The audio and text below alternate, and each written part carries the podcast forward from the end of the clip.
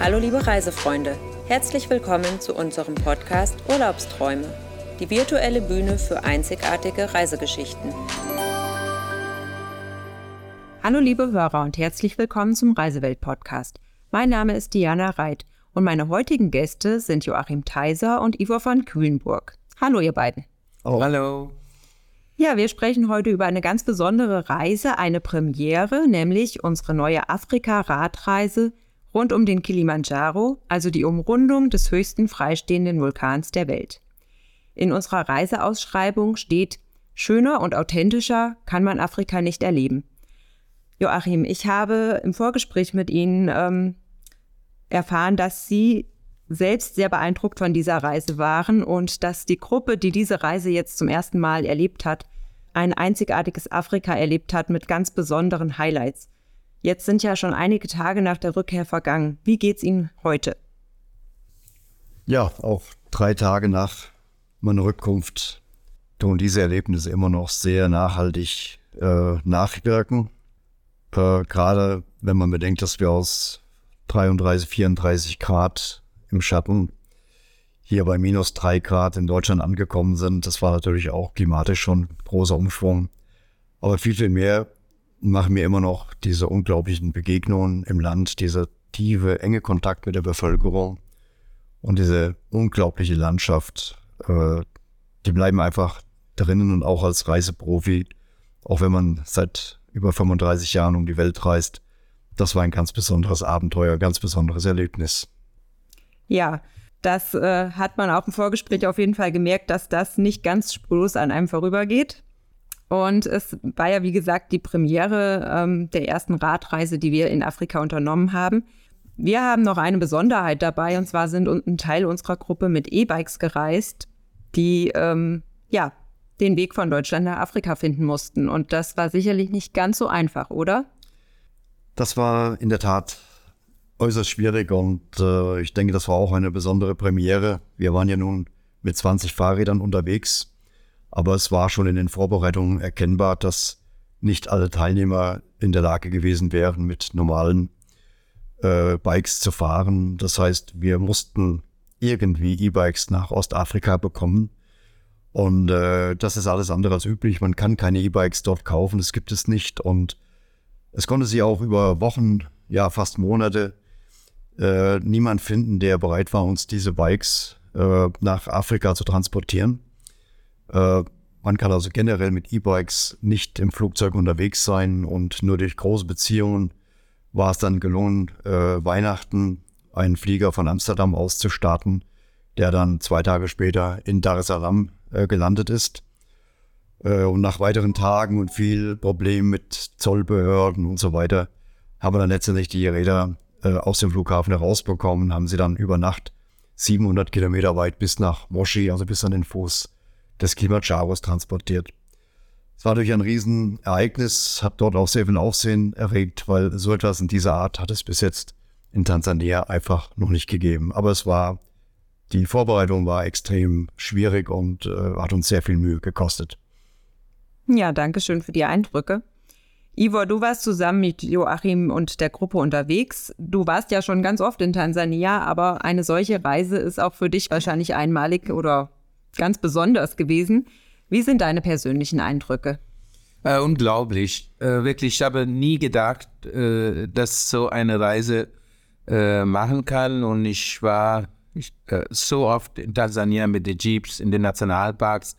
Aber in diesen Art mit Fahrrad rund um das Kilimanjaro, ich selber äh, hatte nie gedacht, dass ich das schaffen würde weil ich bin keine große Fahrradfan, aber trotzdem habe ich das gemacht. So, ich bin auch sehr stolz auf mich, dass es diese rund um, äh, rund um Kilimanjaro mit Rad äh, fahren könnte. Ja, super. Und die Begegnen mit, Begegnungen mit Land und Leuten, war das anders, als wenn man mit dem Jeep unterwegs ist, nehme ich an, oder? Ja, natürlich, weil du kannst jede Zeit halten, du bist frei, ne? Du kannst Fotos machen, du kannst aussteigen, du kannst äh, Hallo sagen, das sind hunderte von Kindern der Straße am Schulrand oder irgendwo. Sie sind und sehen uns und äh, wollen gerne Kontakt mit uns nehmen und haben und äh, Äh, die lachen, die sind sehr, sehr glücklich auch uns zu sehen. Und genauso sind wir auch glücklich, die Kinder so nah äh, zu fühlen, wie, wie sie freuen, die tolle Fahrräder zu sehen. Die wollen auch natürlich, äh, wenn wir halten, die gucken die Fahrrad an und schauen und ja, das war eine unvergessliche Zeit. Ja, schön. Das klingt auch toll und ich habe auch die Bilder von eurer Reise gesehen und da äh, durften die Kinder auch mal auf dem Fahrrad sitzen oder einen Helm aufprobieren und das war schon sehr beeindruckend auf jeden Fall. Joachim, wie lange ist man denn täglich unterwegs mit dem Fahrrad und wie viele Tage dauert die Radtour an sich? Hm? Die gesamte Reise, die Grundreise sind äh, zwölf Tage. Davon sind wir also äh, sieben Tage unterwegs. Wir sind circa 400 Kilometer äh, in dieser ganzen Zeit auf Achse. Das heißt, wir umrunden den Kilimanjaro komplett über 360 Grad. Ähm, man ist unterwegs, äh, in der Regel morgens gegen acht, halb neun sind wir gestartet, sind dann am näheren Nachmittag in der nächsten Unterkunft gewesen. Aber das war sehr verschieden. Wir haben auch mal Tage gehabt, wo wir nur circa 30, 35 Kilometer gefahren sind. Aber es gibt auch Tage, wo wir deutlich über 60 Kilometer und bis über eineinhalbtausend Höhenmeter zurückgelegt haben. Aber die Gruppe war derart homogen, es war überhaupt kein Problem. Auch dieser Mix zwischen den äh, Normalradfahrern, also den Mountainbike-Fahrern und den E-Bike-Fahrern, das hat sich wunderbar alles ergänzt.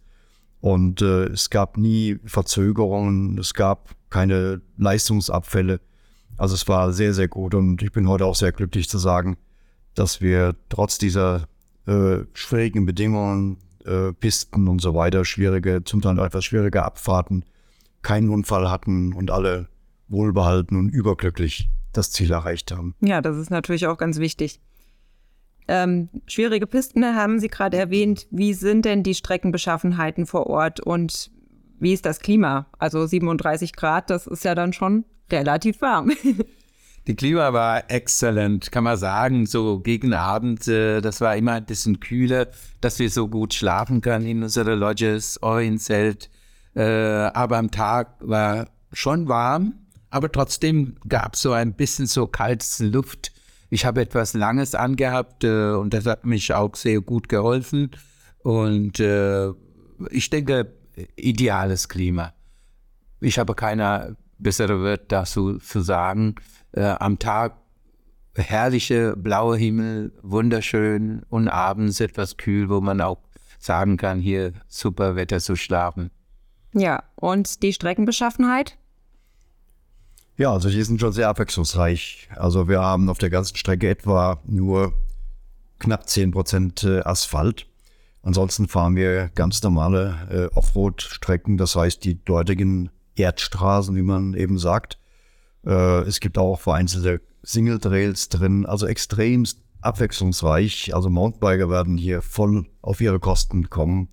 Und wir haben das auch an den Teilnehmern gemerkt, die waren so überglücklich, dass es nie über längere Zeit äh, gleiche Landschaften oder gleiche äh, Streckenbeschaffenheiten waren. Es hat sich ständig äh, äh verändert. Wir sind von den grünsten, von den üppig grünsten Zonen äh, innerhalb von einer Stunde in total trockene Regionen gekommen wo wir wirklich so im Staub manchmal gefahren sind. Wir sahen abends aus, völlig rot, voller Staub. Es war immer sehr lustig. Die äh, Teilnehmer haben sich da schon, ja, sehr belustigt eigentlich und hat sich natürlich schon nach der Dusche gesehnt. Aber diese, diese enorme Abwechslung, das ist genau das, was die Gäste am meisten, äh, die Teilnehmer am meisten beeindruckt hat. Ja, jetzt haben Sie schon eindrucksvoll von der Landschaft erzählt. Wie ist es denn mit der Tierwelt? Was begegnet einem denn da so?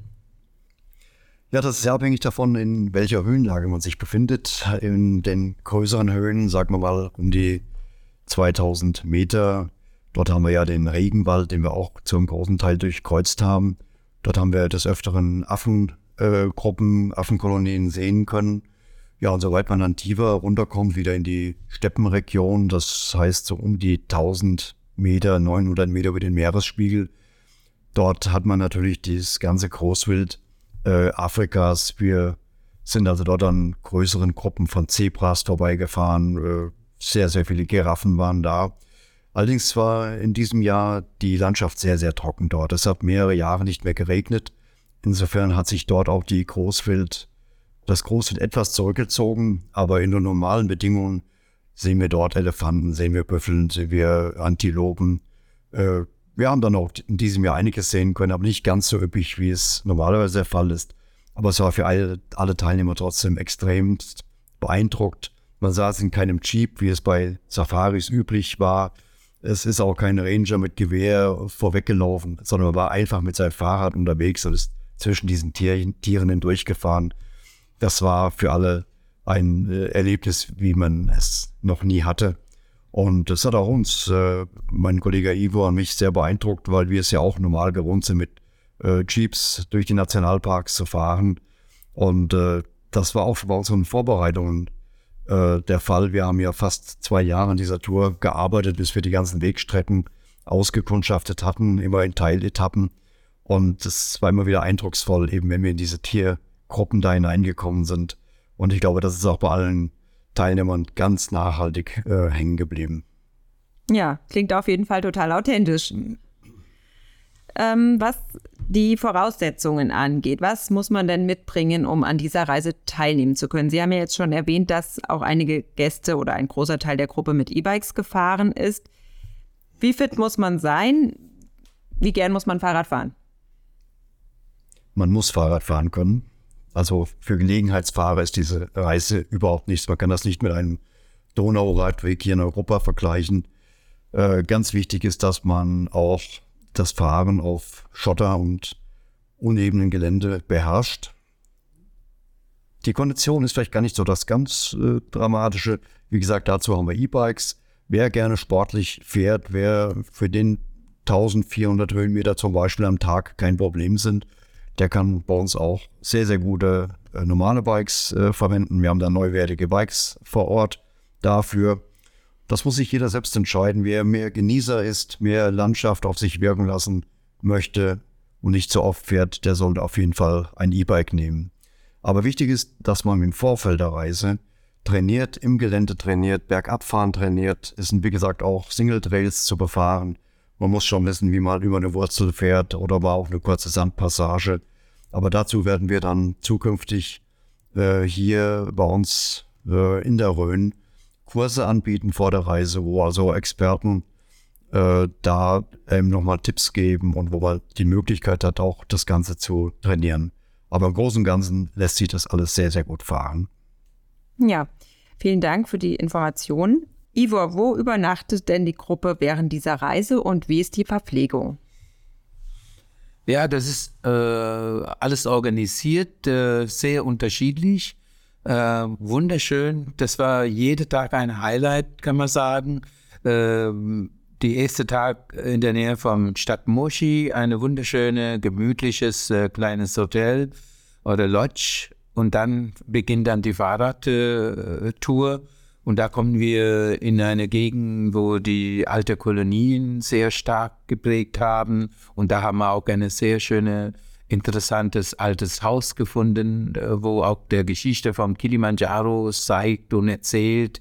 Äh, und dann haben wir in der Natur eine Lodge, äh, wo in einen sehr, sehr interessante Gegend wo wir auch ein Zelt organisiert haben, aber richtig Betten da drin, sehr, sehr komfortabel, Übernachtung in der Natur. Und dann fahren wir auch hoch in dem Hochebene äh, und haben auch ein sehr schönes äh, Lodge mit, äh, überall gab auch fließendes Wasser und Heißwasser und Duschen, alles ist möglich. Und dann äh, haben wir auch eine Lodge äh, wieder auf die Grenze zum Kenia. Äh, eine Seltenlodge ist einmalig. Das ist ein wahnsinniges äh, Lage und ähm, äh, Atmosphäre dort. Die Leute kamen da und die konnten das überhaupt nicht glauben, mittel im Busch so etwas gibt. Das ist die einzige in dem Gegend, was da gibt. Und wir haben immer das reserviert für unsere Gästen. Dann haben wir einen Themenabend äh, in Kilimanjaro West, äh, nördlich vom Arusha Nationalpark. Äh, da bleiben wir auch zwei Tage, ein voller Tag für uns zu genießen, weil es ist das landschaftlich das Highlight sind. Und dann fahren wir wieder zurück äh, Richtung Moshi. Haben wir auch ein sehr schönes äh, Lodge gefunden. Und da enden wir unseren äh, äh Reise. Verpflegung, äh, wir organisieren immer, wenn das Hotel kommt, wo die Möglichkeit da ist, haben wir Hot Lunch dabei und dann äh, Abendessen und Frühstück. Und wo die Strecken etwas länger sind, machen wir in einer Art Picknick. Wir kaufen auch Früchte und leckeres Salat machen wir unterwegs. Und auch Brot und Kekse, Kaffee und Kuchen und äh, alles, was man äh, braucht, äh, nehmen wir mit. So keine äh, braucht äh, zu hungern oder denken, oh, kriegen wir überhaupt etwas? Ja, das ist auch einige Überraschungen dabei. Ja, das kann ich mir vorstellen. Vor allem äh, auf den Bildern sieht man auch, dass ja tolle Ausblicke einfach auch zu genießen sind, während man ein gemütliches Picknick einnimmt. Also sieht sehr besonders aus, auf jeden Fall. Joachim, noch eine Frage zur Organisation. Was ist denn, wenn man jetzt auf einer Strecke, wo es ja auch ja, mal eine Wurzel oder so gibt, vielleicht mal ein Blatter passiert? Was machen die Gäste dann? Ja, Sicherheit war von vornherein das oberste Gebot bei der Planung der Reise und es ist klar, auf diesen ganzen 400 Kilometern gibt es keinerlei Werkstätte, keinerlei Möglichkeit, äh, ein Fahrrad zu reparieren, wenn wirklich etwas passiert. Wir haben immer äh, ein Begleitfahrzeug dabei, das man in wenigen Minuten äh, herbeirufen kann. Äh, man kann sagen, eine rollende Werkstatt. Wir haben Ersatzräder dabei. Wir haben äh, alles, was einem Rad äh, kaputt gehen kann, wird äh, mitgeführt. Und was ganz wichtig ist, wir haben innerhalb der Gruppe mindestens drei oder vier Radguides. Sprich, wenn es zu einer Panne kommt, wird das innerhalb von Minuten behoben. Man kann also als Reisegast äh, völlig entspannt äh, äh, da diese Reise genießen und braucht nicht an technische Probleme zu denken. Also wir hatten bei dieser Reise unzählige äh, platte Reifen, bedingt durch die äh, Akaziendornen dort, die überall in der Landschaft zu finden sind. Da werden wir noch ein bisschen nachbessern müssen. Wir werden die Räder mit anderen Reifen und anderen äh, Felgen bestücken. Das sind wir jetzt schon dabei. Das wird schon nächste Woche runtergeliefert alles. Da haben wir noch mal ein bisschen gelernt. Aber man braucht sich, wie gesagt, um die ganze Technik und Mechanik keine Sorgen zu machen. Es sind alles Fachleute dabei. Und natürlich was Interessantes, wenn wirklich jemand ein Problem haben sollte, ein, ein Konditionsproblem, ein körperliches Problem, er weiß immer, dass er innerhalb weniger Minuten aufgelesen werden kann und dann entsprechend zur nächsten Unterkunft gebracht wird. Ja, also auf jeden Fall ein beruhigendes Gefühl für die Gäste. Auf jeden Fall. So, dann haben wir den Kilimanjaro umrundet. Was macht man denn im Anschluss? Ja, wir haben äh, drei Dinge zur Auswahl äh, diesbezüglich. So war es auch jetzt im Januar der Fall. Ein Teil der Gruppe ist dann äh, nach Hause geflogen. Einige haben aber auch noch den Flieger genommen, sind die zwei Stunden nach Sansibar geflogen, haben noch wunderschöne Tage an den weißen Korallenstränden von Sansibar verbracht. Ja, und andere, die ganz tapferen, die sind sogar tatsächlich noch auf den Kilimanjaro gestiegen, sind heute Morgen gerade in Deutschland zurückgekommen. Und andere wiederum hatten auch die Möglichkeit, dann noch Safari-Verlängerung zu machen. Also die Verlängerungsmöglichkeiten sind sehr vielfältig. Hängt natürlich ganz von der Brieftasche ab. Es ist nicht billig. Tansania ist kein billiges Land, ist kein billiges Reiseziel. Aber jeder Dollar, den man dort investiert, ist es wirklich wert. Und so eine Begegnung mit Menschen und obwohl dieses Land eines der ärmsten Länder der Erde ist, aber die Menschen begeistern einem immer wieder der, diese Lebensfreude, dieser Lebensmut und die Art und Weise, wie man miteinander umgeht die sind für uns Europäer wirklich beispiellos. Da gibt es keine Beispiele hier in Europa. Das hat auch alle Teilnehmer am meisten und am tiefsten beeindruckt, wie sich Geschwister untereinander selbst erziehen, äh, wie Kinder schon äh, eingebunden sind in die Hausarbeit, in die alltäglichen Arbeiten, das ganze Dorfleben. Äh, man ist so authentisch drin, man fühlt sich gar nicht als Tourist, wenn man mit dem Fahrrad unterwegs ist. Das ist ein großer Unterschied zu einer Safari. Ein Safari wird man sofort als, als Weise, als Muzungo identifiziert, gleich mit wohlhabend in Verbindung gebracht. Es entsteht eine gewisse Distanz, gegebenenfalls vielleicht sogar auch eine Bettelei. Das haben wir auf dem Rad überhaupt nicht erlebt. Man war wirklich eins mit dieser Landschaft, war mal eins mit dieser Kultur, mit den Menschen. Und ich glaube, das war das Nachhaltigste was die Gäste mit nach Hause genommen haben. Ja, das klingt sehr eindrucksvoll. Vielen Dank. Ja, die Premierenreise liegt jetzt erst wenige Tage zurück, aber nach der Reise ist vor der Reise. Wann sind die nächsten Termine geplant? Ja, das wird natürlich jetzt weitergehen. Die Nachfragen haben uns schon, während wir noch unterwegs waren, äh, aus Deutschland erreicht. Wir haben ja immer wieder, soweit uns das technisch möglich war, äh, immer wieder hier mit Deutschland in Verbindung gestanden und haben unsere Erlebnisse, unsere Bilder weitergereicht. Ja, schon jetzt besteht eine unglaubliche Nachfrage zu weiteren Reisen. Wir planen jetzt die nächste Reise bereits im Juli, August. Wir werden in den nächsten Tagen da die Termine auch bekannt geben. Und äh, dann werden wir vor allem äh, Januar, Februar, März, das sind drei eigentlich sehr, sehr schöne Monate, die werden wir gründlich nutzen im kommenden Jahr, um diese Reisen anzubieten. Ja, das klingt auf jeden Fall super. Ja, dann sind wir schon am Ende unseres Podcasts angelangt. Ich danke euch beiden für die Zeit und für die tollen Eindrücke. Hat mich auch sehr berührt. Ich habe äh, ja die Bilder verfolgt, als ihr unterwegs wart und die ihr immer uns hochgeschickt habt nach Deutschland. Und ähm, ja, irgendwie berührt es einen auch, wenn man nicht dabei war und man fühlt sich so ein bisschen mit dabei. Vielen Dank für die Zeit. Ja, Bis zum danke, nächsten Mal. Danke. Danke auch. Liebe Hörer, ich hoffe, Ihnen hat unser Podcast und unser Eindruck zu dieser besonderen Reise gefallen. Weitere Informationen finden Sie auf unserer Internetseite www.reisewelt-neuhof.de. Vielen Dank fürs Zuhören. Bis zum nächsten Mal. Auf Wiederhören.